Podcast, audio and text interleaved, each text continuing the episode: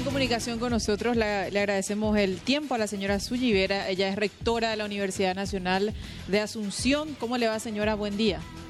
Muy buenos días, Cintia, Jorge y a toda la audiencia. Muchas gracias también por este espacio y de compartir este tema tan importante como es Arancel Cero. Buenos días a todos. Es así, señora. Queríamos eh, comentar un poco con usted y, por sobre todo, conocer su parecer después de esta reunión que entiendo fue el fin de semana con el presidente de la República, con los ministros también, llevando un poco el compromiso hasta las autoridades de la Universidad Nacional de Asunción de mantener estos fondos eh, que antes estaban incluidos en Fonacide y servían para financiar el arancel cero, eh, rectora. Eh, entiendo que hubo ese compromiso y cua- cuál fue el nivel de, receptividad que, sintieron. Sí, sobre el punto quiero informar que justamente el, presidente estuvo la Universidad Nacional de Asunción a los efectos justamente también de, reunirse con la rectora y los 14 decanos representantes de la Universidad Nacional de Asunción, acompañado de, de sus ministros, entre ellos, eh, en este caso el ministro de Educación y Ciencias, el viceministro y la ministra de la Juventud, así como otros miembros de su comitiva. Así básicamente lo que él confirmó y dijo es que él va a seguir apostando a la educación y más que nada garantizando este financiamiento de lo que significa eh, arancel cero para nuestros estudiantes, Cintia y Jorge. Ujú. ¿Por qué es importante? Porque sabemos que esto es una manera también de poder ver y permitir eh, la accesibilidad a nuestros estudiantes con eh, posibilidades de poder culminar ese estudio que sabemos es importante. Pero además de eso, Cintia, de, de garantizar todo lo que refiere al arancel cero, muy buena receptividad, lógicamente, por parte de la comunidad educativa, porque esto es un compromiso. Y lo más importante que quiero destacar es que es la primera vez un presidente de la República va a la universidad y hace una reunión de trabajo Sí, con es la rectora, vicerrector y los decanos, que me parece un gesto muy importante y mostrando lo que debe ser y lo que le solicitamos, ¿verdad? Que es este tema de poder trabajar la academia con el gobierno, el gobierno con la academia, de manera a poder realmente articular y poder tener mejores resultados, ¿verdad? Eso, eso es lo que nosotros como universidad tenemos el mayor número de investigadores, las mejores investigaciones, entonces de manera que todo ese resultado que significa de una universidad pública pueda impactar positivamente en la formación de mejores y más profesionales que el Paraguay necesita, pero a su vez que esto impacte en el acompañamiento de lo que significan todos estos proyectos de investigación, de vinculación, de tecnologías para el desarrollo económico de nuestro país, Silvia y Jorge. Rectora, para tener una idea un poco de números, eh, ¿cuánto representa hoy el anualmente el costo del arancel cero? ¿Cuánto le costaba en este caso al, al FONACIDE financiar esto? Bueno, nosotros teníamos un presupuesto de aproximadamente eh, 141 mil millones, ¿verdad? De los cuales eh, siempre solamente pudimos llegar el, año pasado, el 2024, 2023, perdón, tuvimos un promedio, vamos a decir, en, en los años de aplicación de un 60%, y, y esto equivale aproximadamente a 64 mil millones de transferencias que realizó en este caso el Ministerio de Hacienda hacia las universidades. Esto significa hoy eh, lo que nosotros pedimos al presidente, esto aproximadamente, si es que vamos a hacer la ejecución el 100%, que es lo que pedimos también al presidente, porque actualmente estamos recibiendo, como vemos, un poco más de la mitad. Entonces, eh, con esto, lo que ¿qué es lo que logramos con esto? Es pago de todo lo que se refiere a servicios básicos, todo lo que refiere a todos nuestros sistemas de, de- de necesidades cuando construcción de laboratorio, compra de equipamiento, porque sabemos que muchas de las carreras tienen unos costos muy altos. Entonces, todo esto se absorbe por estos recursos que son transferidos desde, desde en este caso, la cartera del Ministerio de, de Economía y Finanzas hoy día. Rectora, estoy, o estamos viendo las imágenes, video de lo que fue la visita del presidente Peña, ¿verdad? No veo que los estudiantes estén en pie de guerra.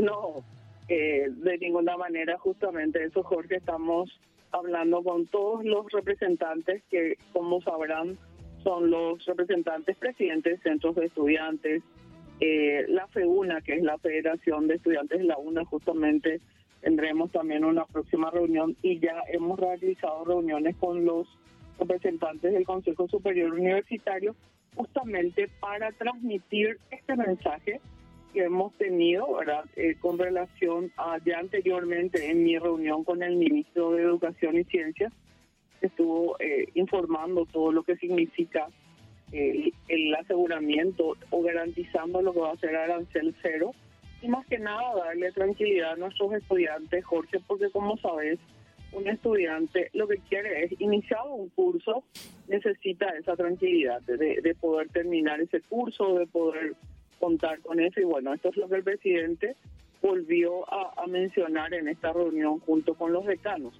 Lógicamente, lo que haremos después es seguramente ver los mecanismos para que se blinden. Eso es uno de los pedidos que, que seguramente eh, va, va a llegar al, al Congreso, a este proyecto, y que estas transferencias se realicen efectivamente para que todo el proceso eh, y la calidad no baje. Eso es lo más importante que más que nada nosotros queremos y nuestros estudiantes también están ya en conocimiento.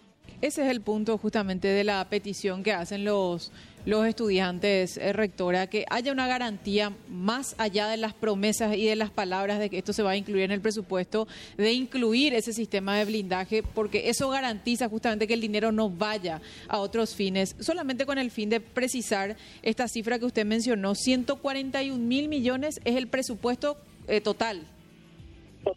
Exactamente. Eso sería eh, lo que nosotros, en este caso, ya se había presupuestado. Lo, vamos a decir como lo que el Ministerio de Hacienda en aquel 2020 hace como una proyección, ¿verdad? De, lo que de lo que cuesta arancel cero.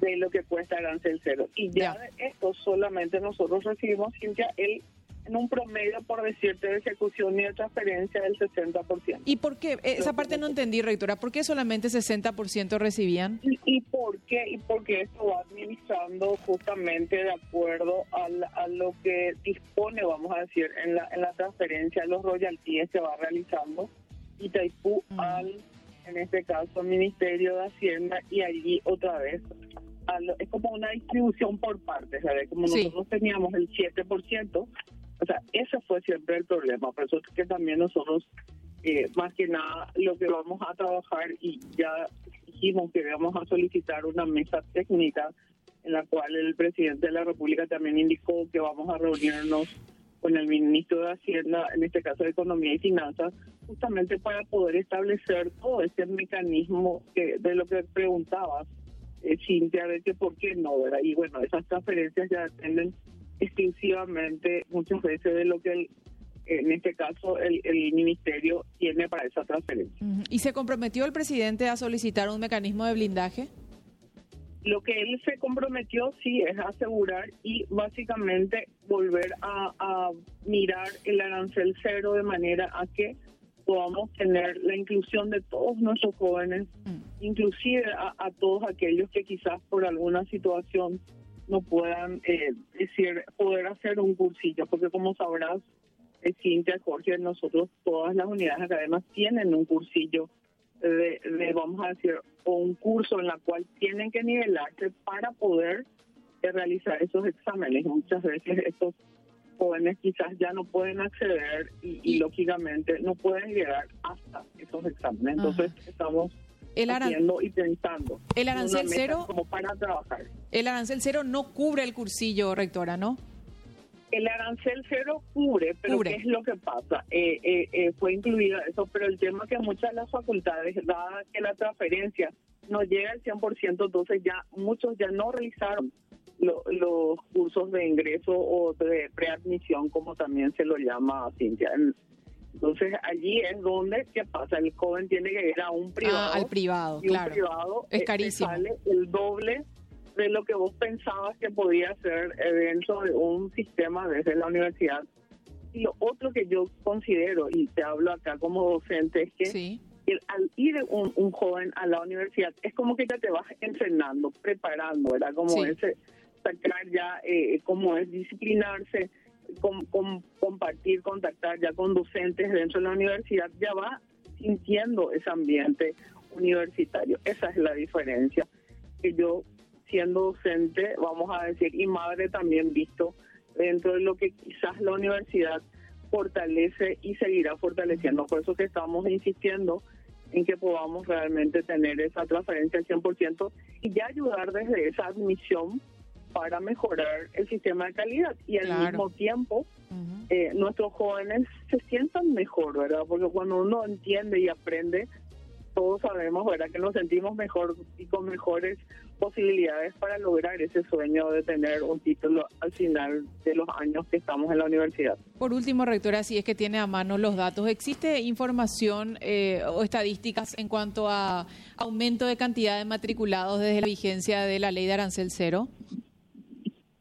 Y, no, la verdad que fue como muy errático, muy variable. Acordate, esto ya se aplica durante una pandemia. Sí y durante la pandemia eh, muchos chicos volvieron, por decirte, nosotros que tenemos gente que viene del interior, volvió a su ciudad, eh, le encontró a sus padres en otras condiciones, entonces muchos chicos tuvieron que volver a trabajar y hubo como una, vamos a decir, una variación, vamos a decir momentánea, pero después decae porque muchos de estos chicos sabemos que un arancel no es solamente es para, para, para decir ingreso dentro de una universidad, sino que, como decíamos también, y los decanos de cuento que mencionaron, también significa esa sostenibilidad dentro del tiempo.